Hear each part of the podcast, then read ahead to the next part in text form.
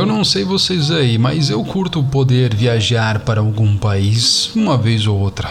Já tive a oportunidade de conhecer o Chile, o Paraguai, a Argentina, a Alemanha, a Itália, a Espanha e a Holanda, todos mais ou menos nessa ordem. Sempre como turista, ficando pouco tempo e conhecendo o máximo que eu pude com a grana que eu tinha. Dessa lista aqui eu destaco a Itália, um país no qual eu já tive a oportunidade, inclusive, de conhecer em dois momentos diferentes. Aliás, nos últimos dias aqui em casa a gente vem comentando sobre a possibilidade de realizarmos, por exemplo, a cidadania italiana. Sinceramente, assim, é algo que, enfim, só estamos começando agora a pesquisar a respeito e nem sei onde isso vai dar. Mas eu vou te falar, viu? É um processo composto aí de uma série de coisas, vai, certificações, comprovantes, documentos, necessidades de, sei lá, passar um tempo na, na Itália, né, no próprio país, enfim, uma burocracia impressionante. Burocracia. É aí que eu quero chegar. Hoje em dia, todo tipo de coisa, não ilícita, né? É claro, pode entrar e sair dos países com certa facilidade menos as pessoas. O que eu quero falar aqui é trazer para a mesa a lógica das fronteiras e sobre o nosso recente histórico de querer complicar algo que é inerentemente humano, como a migração entre territórios. Para você ter uma ideia, eu já adiantar um dos pontos do meu episódio de hoje, com uma breve liberação aí das fronteiras, teríamos um incremento de nada mais, nada menos que 65 trilhões de dólares na economia global. Enfim, é sobre esse impacto e entre outros pontos que eu vim falar no episódio de hoje.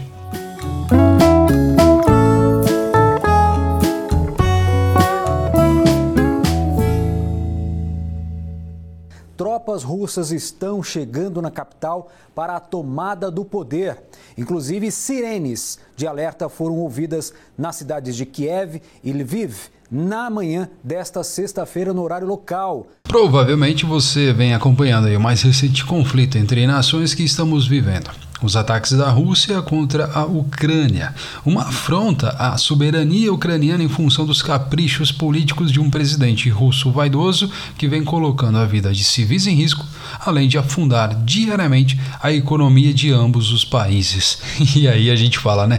Presidente vaidoso, colocando a vida de civis em risco, afundando diariamente a economia. Até parece um outro presidente aqui conhecido por nós brasileiros e que, enfim, eu não vou nem citar o nome, tá ok? Mas eu acho que você já entendeu de que eu estou falando, vai. Aliás, aqui vale um adendo, tá? Apesar aí da grande comoção global sobre essa situação, né? E lógico, da inerente gravidade que esse conflito expõe ao mundo, é importante ressaltar, convenhamos, que há outras guerras em andamento neste exato momento e que muito da nossa mídia ocidental, digamos assim, não tem, vai lá, muito interesse em contar. Vamos lá. Etiópia, Iêmen, República Centro-Africana, Síria, Líbia, Mali, Burkina Faso, Mianmar, Saara Ocidental, enfim, até se você quiser colocar o Brasil aí no meio, vai, enfim, fique à vontade o contexto aí dessas guerras né, me traz a questão das fronteiras e como elas representam uma forte burocracia pela livre circulação das pessoas. E se já não bastasse, inclusive traz um atraso econômico sem precedentes. E aí, né, como um ex-aluno de economia, eu já fui aluno de, do curso de economia aqui em Blumenau, sei que o exercício aí de prever as consequências econômicas no mundo é o que? Uma baita aí de uma pauta, né, um produto de analistas e diretores de bancos mundo afora fora. Mas e aí? O quanto isso é válido? Essas previsões econômicas, né? A não ser apenas pela especulação financeira que gira em torno disso. Tem um cara, velho, um cara chamado aí John Kennedy Galbraith, é um economista, que uma vez brincou que o único objetivo das previsões econômicas era dar uma imagem melhor à astrologia. Desculpem aí a galera que gosta dos astros e tudo mais, mas enfim. Foi só uma brincadeira. E aí o que eu quero falar é o seguinte, né? O lance de abrir as fronteiras e os seus impactos econômicos, diferentemente aí das combinações dos astros, dos ascendentes e das visões polêmicas de pensadores econômicos controversos, tem sim uma fundamentação comprovada. Quatro estudos diferentes vai demonstram que, dependendo do nível do movimento no mercado de trabalho global, o crescimento estimado do produto mundial bruto seria aí na faixa de 67 a 140 47%. O que, que eu estou querendo dizer aqui? De modo efetivo, estamos falando que, que a, a, as fronteiras abertas tornariam o mundo inteiro duas vezes mais rico do que ele é hoje. Um economista chamado John Cannon, da Universidade de Wisconsin, calculou que fronteiras abertas aumentariam a renda, por exemplo, de um angolano médio em cerca de 10 mil dólares por ano e a de um nigeriano em 22 mil dólares por ano. E aí, se eu te perguntar, cara, você sabe de onde surgiu essa burocracia de você entrar e sair de um país, vou te falar, viu? Não faz muito tempo não, pouco mais aí de 100 anos. Às vésperas da Primeira Guerra Mundial, fronteiras existiam, sobretudo como linhas no papel. Passaportes eram raros e os países que os emitiam de fato, como a Rússia e o Império Otomano, eram vistos como pouco civilizados. Além disso, aquela maravilha da tecnologia do século XIX, o trem, estava prestes a eliminar as fronteiras entre países para sempre. Foi aí então que explodiu a guerra. De repente, fronteiras foram fechadas para manter espiões do lado de fora e todas as pessoas necessárias ao esforço de guerra dentro de seus países. Numa conferência em Paris em 1920, a comunidade internacional chegou aos primeiros acordos sobre o uso de passaportes. Naqueles dias, qualquer pessoa que tentasse viajar teria que providenciar dúvidas de vistos, passar por centenas de postos de controle de entrada com guardas e ser revistada inúmeras vezes. E se vivemos hoje num mundo muito mais conectado, essa herança da guerra ainda prevalece. Só para você ter uma ideia, hoje, na era da globalização, apenas 3% da população do mundo vive fora do seu país onde nasceu. Parece estranho, mas o mundo está aberto para todo mundo, menos para as pessoas. Produtos, serviços e ações cruzam o globo. A informação circula livremente. A Wikipédia está disponível em pelo menos 300 línguas e a Agência Nacional de Segurança Americana pode, com facilidade, verificar com quais jogos você costuma brincar em seu smartphone.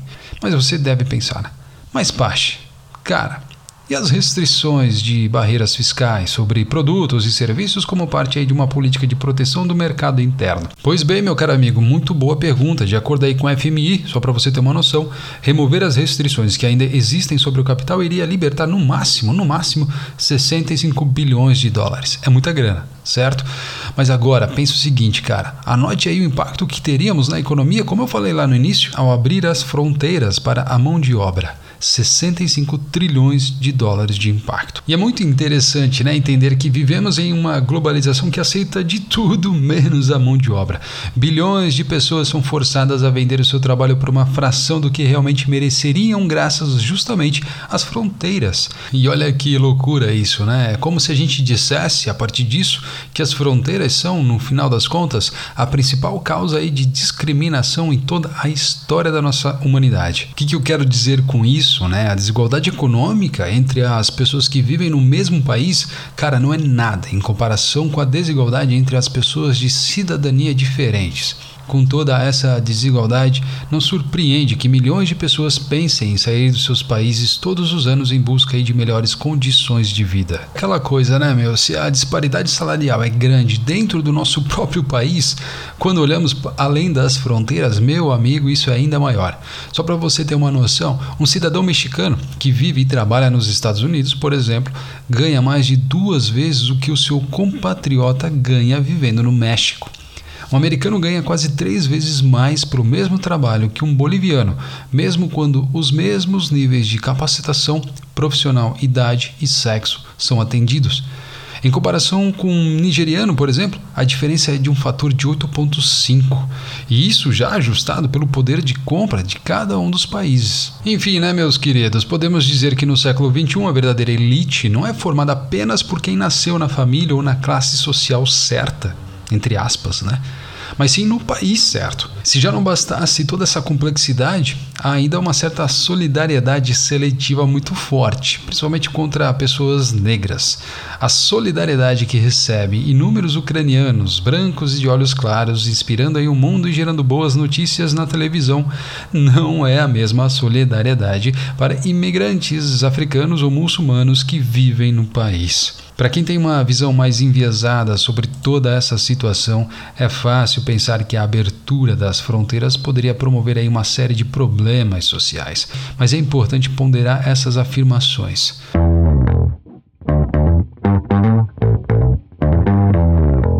Por exemplo, né? Todo imigrante é terrorista? Bom, se dependesse de 90% dos noticiários que assistimos por aí, provavelmente a resposta seria sim. E aqui eu abro um parênteses, vai. A influência da mídia me lembra um levantamento que o governo chinês publicou nos últimos dias aí do, do mês de fevereiro sobre os conflitos que ocorreram entre 1945 e 2001, colocando os Estados Unidos como os responsáveis por iniciar nada mais do que 81% dos 248 conflitos armados que que os Estados Unidos se envolveu.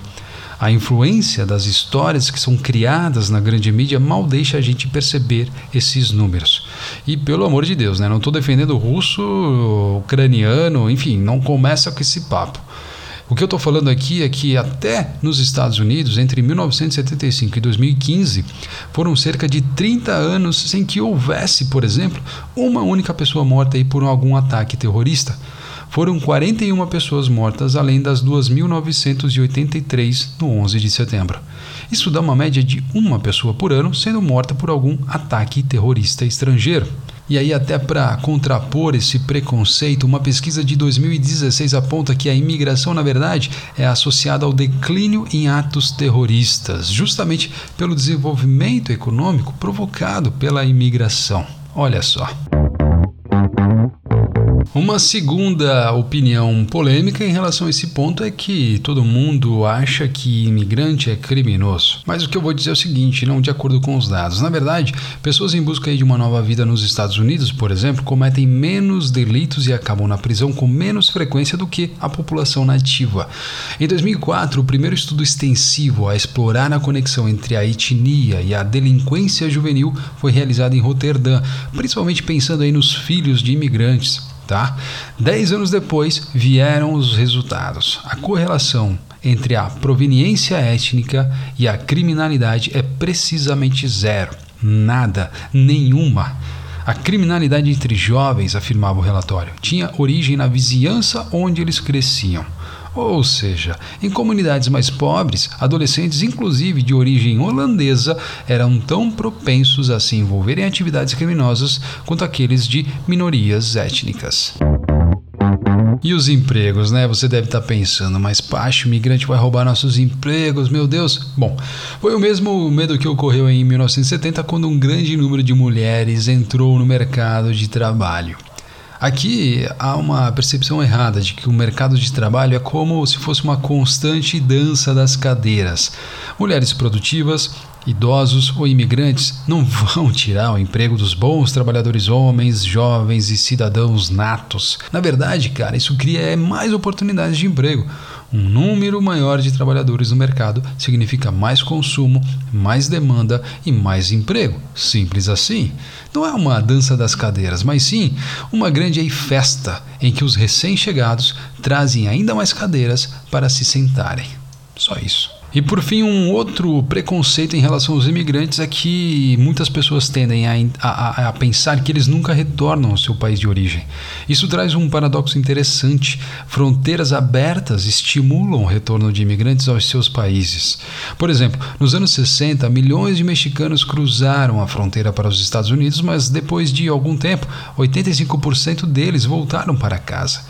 Desde os anos 80, em especial após o 11 de setembro de 2001, o lado americano da fronteira se tornou fortemente militarizado, com uma muralha de mais de 3 mil quilômetros de extensão e vigilância reforçada por câmeras, sensores, drones e 20 mil agentes de segurança na patrulha de fronteira.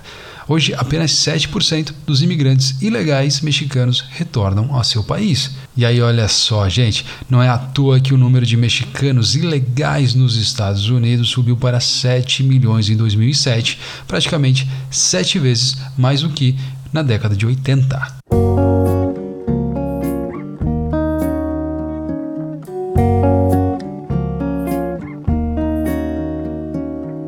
Chegando então no final deste episódio, pouco mais de 30 anos depois da queda do Muro de Berlim, o mundo tem mais barreiras do que nunca.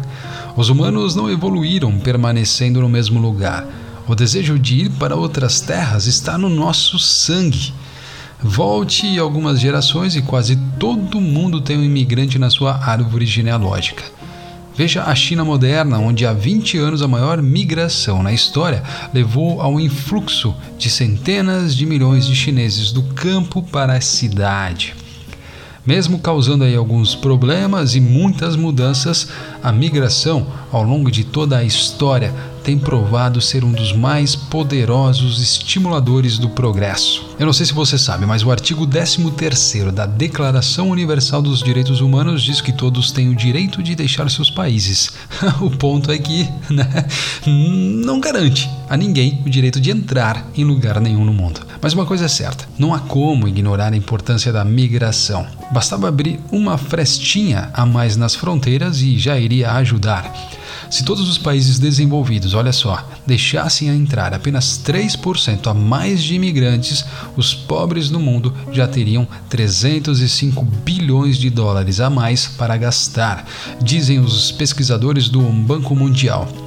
Essa soma equivale a três vezes o total da ajuda financeira, de ajuda humanitária, digamos, desses mesmos países para os países mais pobres. Bom, enquanto isso, aqui em casa, seguimos nossos planos de viajar mais vezes e curtir o que inúmeros países mundo afora podem nos proporcionar. Sendo turistas, sendo imigrantes, sendo o que for com cidadania italiana, sem cidadania italiana, enfim. Só sei que essa utopia para um mundo melhor, reduzindo a burocracia das fronteiras ou até eliminando-as, poderia acontecer num futuro breve. Muito obrigado e até um próximo episódio.